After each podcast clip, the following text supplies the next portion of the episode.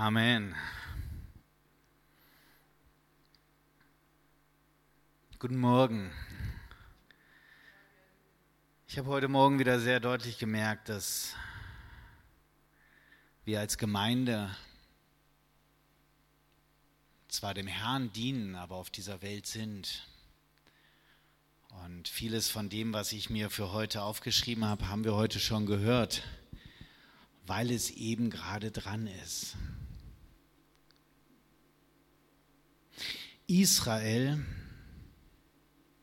hoffe auf den Herrn von nun an bis in Ewigkeit. Es wird auch bei mir heute um Israel gehen. Nicht allerdings um das, was heute dort passiert, nicht um die unbeschreiblichen Gräueltaten, nicht um das Leid, das Terroristen in das Land Gottes gebracht haben. Für die Situation habe ich tatsächlich keine Worte. Und ich glaube, es gibt auch keine Lösung, die von dieser Stelle kommen könnte. Hier sind wir tatsächlich aufgerufen, in die Fürbitte zu gehen, in den Riss zu treten und zu beten. Und Toni hat es schon angesprochen, am Mittwoch war es in der Baptistengemeinde und ich muss sagen, es war wirklich ein gesegneter Abend. Und ich kann euch nur ermutigen, in diesem Gebet weiterzugehen. Und nicht nur in dem Gebet weiterzugehen, sondern auch für Israel einzutreten. Und wenn es nur ist, dass ihr euch solidarisch zeigt, wenn es nur ist, dass ihr in der einen oder anderen Diskussion, die ihr mitbekommt, euch einmischt und nicht still bleibt. Und vielleicht, wenn ihr euch traut, auch Stellung bezieht. Und auch dafür finde ich so einen Abend sehr, sehr wertvoll, um uns einfach auch noch mehr Informationen zu geben. Meine Frau, ich habe lange überlegt, ob ich es mit einbaue, war wirklich traurig, als sie festgestellt hat, dass bei vielen Ereignissen, die wir das letzte Jahren hatten, jeder sein Profilbild geändert hat und an den Brand einer Kirche in Paris gedacht hat oder an andere einschneidende Erlebnisse oder Ereignisse. Aber jetzt blieben doch viele verdächtig still. Auch das wäre eine Möglichkeit. Israel hoffe auf den Herrn von nun an bis in Ewigkeit. Ich möchte heute stattdessen und natürlich auch im Bewusstsein der Ereignisse in Israel mit euch angucken, wie der Herr denn Israel sieht wie er sein Volk auserwählt hat, wie er es als seinen Augapfel betrachtet, auch wenn das nicht immer so aussah, und was das mit dir zu tun hat. Es soll um Israel gehen, aber gleichzeitig auch um dich. Etwas, was jeden von uns betrifft. Denn, und das ist auch mein Anspruch hier, wenn wir am Sonntag eine Predigt haben, soll es darum gehen, euch Ermutigung zu geben, euch zuzurüsten und euch zu begleiten, vielleicht auch für die Woche. Israel hoffe auf den Herrn von nun an bis in Ewigkeit. Diesen Satz finden wir im Psalm 131 als dritten und letzten Satz oder Vers dieses zufriedenen Psalms.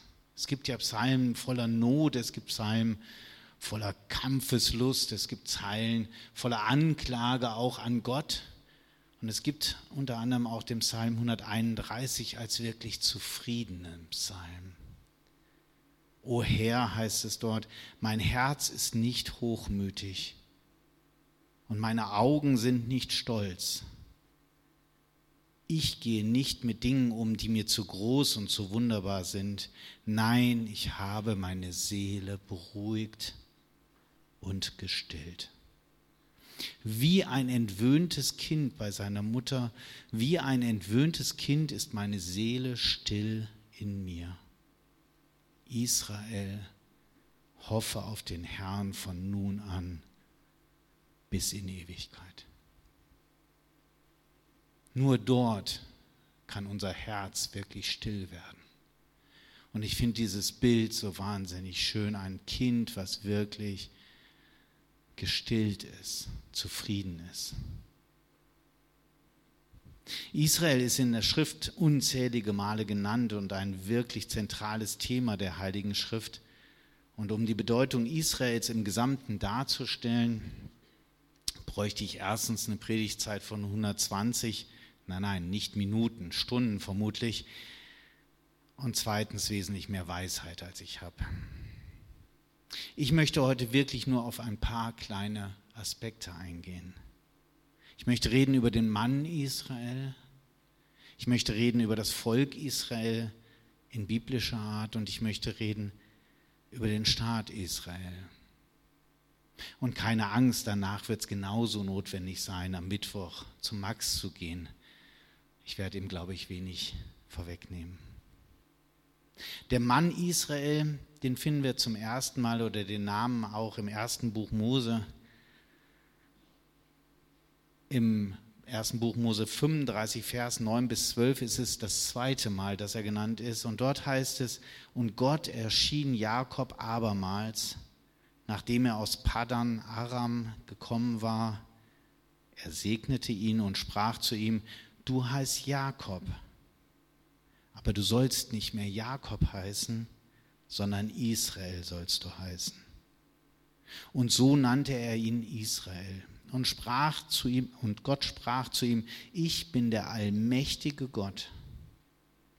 Sei fruchtbar und mehre dich. Ein Volk und eine Menge von Völkern sollten von dir kommen und Könige sollen aus deinen Ländern hervorgehen. Und das Land, das ich Abraham und Isaak gegeben habe, will ich dir geben und willst deinem Geschlecht nach dir geben. Jakob war ein Nachfahre, Nachfahre Abrahams und er bekam den gleichen Segen. Ein Volk und eine Menge an Völkern sollen von dir kommen. Und dazu noch den Auftrag, den wir schon vom allerersten Buch in der Bibel, vom ersten Buch Mose kennen. Seid fruchtbar und mehret euch. Was für eine Zusage. Wenn Gott jemanden so auswählt und segnet, dann muss der doch total perfekt und unheimlich gerecht, heilig und fromm sein. Jakob war ein Betrüger. Er hatte seinen Bruder betrogen erst um sein Erstgeburtsrecht für eine Linsensuppe. Und dann hat er den väterlichen Segen erschlichen, indem er sich dem fast blinden Vater als Bruder ausgab. Sieht so ein auserwählter Gottes aus? Ja. Gott hat mit Jakob jemand ausgewählt, der Unrecht gehandelt hatte, der sicher nicht frei von Sünde war, so wie er dich und mich auserwählt hat. Auch wir waren und sind nicht untadelig, oder? Aber eins zeichnete Jakob aus, er tat den Willen Gottes. Kurz bevor Gott ihn in Israel umtaufte, in dieser Stelle lesen wir im ersten Buch Mose 35 in den Zeilen 1 bis 3. Und Gott sprach zu Jakob, mach dich auf, zieh hinauf nach Bethel und wohne dort und mache dort einen Altar dem Gott, der dir erschienen ist, als du vor deinem Bruder Esau flohst. Da sprach Jakob zu seinem Haus und zu allen, die bei ihm waren, tut die fremden Götter weg, die in eurer Mitte sind, und reinigt euch und wechselt eure Kleider und wir wollen uns aufmachen und nach Bethel hinaufziehen. Und ich werde dort einen Altar machen dem Gott, der mir geantwortet hat am Tag meiner Drangsal und mit mir gewesen ist auf dem Weg, den ich gewandelt bin. Jakob war nicht sündfrei und perfekt und sein Leben war voller Höhen und Tiefen, aber er gehorchte und er wusste, dass sein Gott eifersüchtig ist und keine anderen Götter neben sich duldet. Und das gilt auch für uns heute. Wir müssen nicht perfekt sein. Schaffen wir doch eh nicht. Wir müssen noch nicht mal besonders begabt sein. Das heißt so schön,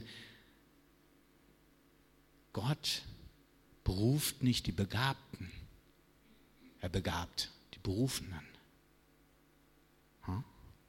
Das ist ein Unterschied.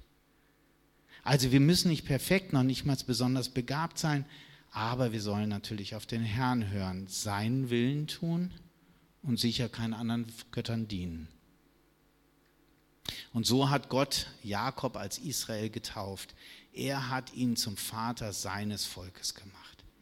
Und damit aber jetzt doch bitte endlich sollte die Erfolgsgeschichte doch beginnen. Von Gott selbst gesegnet, ihm dienend, was soll da jetzt noch schiefgehen, meint man, aber das Leben lief anders. Er verlor seinen geliebten Sohn Josef durch die Hinterlist seiner anderen Söhne, die ihn verkauften und ihm glauben machten, er wäre tot. Ein Opfer von wilden Tieren. Später eine große Hungersnot und er droht einen weiteren Sohn zu verlieren. Sieht so ein Leben im Sieg aus? Leben wir immer auf der Sonnenseite des Lebens? Ganz ehrlich, das fühlt sich nicht immer so an. Und auch meine Lebensgeschichte ist nicht nur voll mit Siegen, wenn ich ehrlich sein soll, wahrscheinlich sogar mehr mit Niederlagen. Auch nicht die letzten 23 Jahre, die ich mit dem Herrn gehe. Aber das ist auch nicht das Versprechen Gottes. Er verspricht nicht, du wirst nie Leid erfahren und nie wieder einen Verlust erleiden, sondern er, ich bin bei dir und ich tröste dich und sei dir sicher, ich habe alles in meiner Hand. Das ist das, was Toni eben auch schon sagte. Und dann wendet Gott die Geschichte und beweist, dass er alles in seiner Hand hält. In Jakobs oder Israels Fall ist der verlorene Sohn inzwischen der mächtige Verwalter in Ägypten und rettet die ganze Familie in der Hungersnot. Gott hatte mit ihm einen Plan und er hat auch mit dir einen Plan. Da kannst du dir sicher sein auch wenn du ihn vielleicht nicht siehst und so wenig Perspektive hast wie dieser Sohn Josef, als er im Kerker vom, vom Pharao viel Zeit verbrachte. Vertraue Gott. Hoffe auf den Herrn von nun an bis in Ewigkeit. Das war der Mann Israel, aber es gibt auch das Volk Israel, die Nachkommenschaft Jakobs. Das Volk Israel, von dem es einerseits heißt, wie im fünften Buch Mose 14 ab Vers 1 in Auszügen, ihr seid Kinder des Herrn, eures Gottes. Denn du bist ein dem Herrn, deinem Gott, heiliges Volk. Und dich hat der Herr erwählt, dass du ihm ein Volk des Eigentums seist unter allen Völkern, die auf Erden sind. Das muss ja ein tolles Volk sein. Eigentum des Herrn erwählt unter allen Völkern. Und andererseits steht auch im fünften Buch Mose jetzt, fünfte Buch Mose 9 ab Vers 13, und der Herr sprach also zu mir, ich habe dieses Volk gesehen und siehe, es ist ein halsstarres Volk. Das ist die Gegebenheit, von der Ernst letzte Woche schon gesprochen hat. Das Volk Gottes steht an der Grenze zum gelobten Land. Und Mose macht ihnen klar, hey, hey, das ist nicht euer Werk, dass ihr dieses Land einnehmen werdet. Das bekommt ihr nicht, weil ihr so toll seid oder wart, sondern obwohl ihr so halsstarrig wart. Das bekommt ihr, obwohl ihr das goldene Kalb gegossen habt, obwohl ihr immer wieder gezweifelt habt, auch an Mose, auch an ihrem Herrn. Und dennoch kriegt ihr dieses gelobte Land nicht aus euren Werken, sondern seine Zusage ist es, dass euch dieses Land gibt. Und die ganze Geschichte des alttestamentarischen Volkes Israels ist keine Geschichte des besonders erfolgreichen Volkes, sondern die Geschichte eines geliebten Volkes. Israel war mal wirklich mächtig und mal ohne jegliche Macht, ohnmächtig mal voller Glanz und Gloria und mit einem prächtigen Jerusalem, mal zerstreut in alle Himmelsrichtungen. Jerusalem zerstört und ein Volk ohne eigenes Land. Aber es galt immer die Zusage aus Jeremia 31, Vers 3, in dem es heißt, mit ewiger Liebe habe ich dich geliebt, darum habe ich dir meine Gnade so lange bewahrt.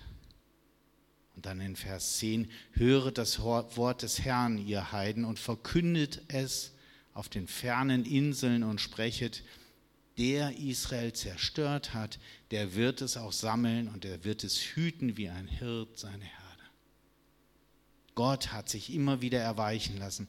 Seine Liebe zu seinem Volk war immer größer als sein gerechter Zorn über die Sünden dieses Volkes. Und auch dies darfst du für dich annehmen. Du bist, wenn du Jesus als deinen Herrn angenommen hast, eingepfropft in, das Gott, in Gottes Volk. Und durch die Gnade des Herrn gehörst auch du, gehören auch wir zum geliebten Volk unseres Herrn. Egal was ist, seine Liebe für dich hört nicht auf. Und wann immer du zu Jesus kommst, deine Sünden bereust, wird er dich in, deine, in seine Arme schließen und mit dir weinen. Und der heutige Staat Israel, wisst ihr, für mich ist der heutige Staat Israel kein Staat wie Frankreich oder Deutschland, dessen Fahne dort hängt, oder die USA. Der Staat Israel ist für mich ein reines Wunder Gottes. Eine staatsgewordene Prophezeiung aus dem Alten Testament. Einer der entscheidenden Prophetien, die erfüllt sein müssen, bevor der Herr wiederkommt. Ein Staat, der menschlich vollkommen unmöglich ist. Überlegt mal, ein Volk, das seit Jahrhunderten, gar Jahrtausenden zerstreut ist in der ganzen Welt, dass sich dennoch ihren Glauben, ihre Sprache und Kultur bewahrt hat, egal wo die Diaspora war. Eigentlich unmöglich. Kennt ihr die Hethiter? Christoph ist nicht da, der würde wahrscheinlich gleich sagen, ja, ja, klar, weiß ich und ich kenne die 17 ersten Herrscher auch noch bei Namen. Aber die wenigsten werden die Hethiter vermutlich kennen. Ein Volk aus der gleichen Zeit, das zur gleichen Zeit wie die Israeliten gelebt hat, auch in der Bibel genannt. Ein entwickeltes Volk mit Hochkultur, toller Architektur, weltweitem Handel dort. Wenn man nicht aufgrund eines Ziegenhirten, der sich verloren hatte oder verirrt hatte, die Überreste vor ein paar Jahrzehnten gefunden hätte auf dem Gebiet der heutigen Türkei, keiner wüsste mehr was von diesem Volk. Auch viele andere in der Bibel genannten Völker sind heute verschwunden oder verschmolzen mit anderen Völkern. Die Israeliten überstehen. Über Jahrhunderte, Jahrtausende verfolgt. Immer wieder, so klar muss man das sagen, hat man versucht, dieses Volk auszulöschen. Und wir als Christen müssen schamvoll erkennen, dass es häufig sogenannte Christen waren, die die grausamsten Verfolgungen betrieben haben. Mit dem absoluten Höhepunkt der Shoah. Ungefähr sechs Millionen Juden, man kann das gar nicht häufig genug sagen, zwei Drittel der in Europa lebenden Juden wurden ermordet. Immer wieder der Versuch, nun endlich dieses Volk für immer zu vertilgen und es auszurotten. Dann die Gründung Israels unter dem Eindruck der Gräueltaten der Nazis. Endlich Ruhe, endlich Frieden? Leider nein. Seitdem versuchen die arabischen Nachbarstaaten Israel immer wieder zu vernichten. Aber trotz erdrückender Übermacht und wer sich damit ein bisschen beschäftigt, will auch da wieder feststellen, menschlich unmöglich. Es gelingt nie. Gott hält seine Hand über sein Volk. Gott ist größer. Auch in deinem Leben, egal wie heftig die Anfeindungen sind, egal wie klein und ohnmächtig du dich fühlst und wie groß die Riesen um dich herum sind, er hat alles in seiner Hand, egal was du denkst und siehst. Gott entgleitet nichts. Wir erleben gerade einen weiteren Versuch, Israel zu vernichten. Seit, und das fand ich wirklich bemerkenswert im schlimmsten Sinne, seit des Holocaust sind noch nie so viele Juden an einem Tag ermordet worden wie am 7.10. diesen Jahres.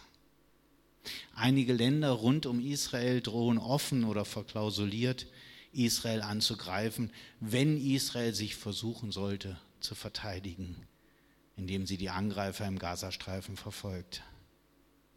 In den letzten Jahren sind diese Länder unter anderem finanziert durch unser Benzin und russischem Öl extrem aufgerüstet worden.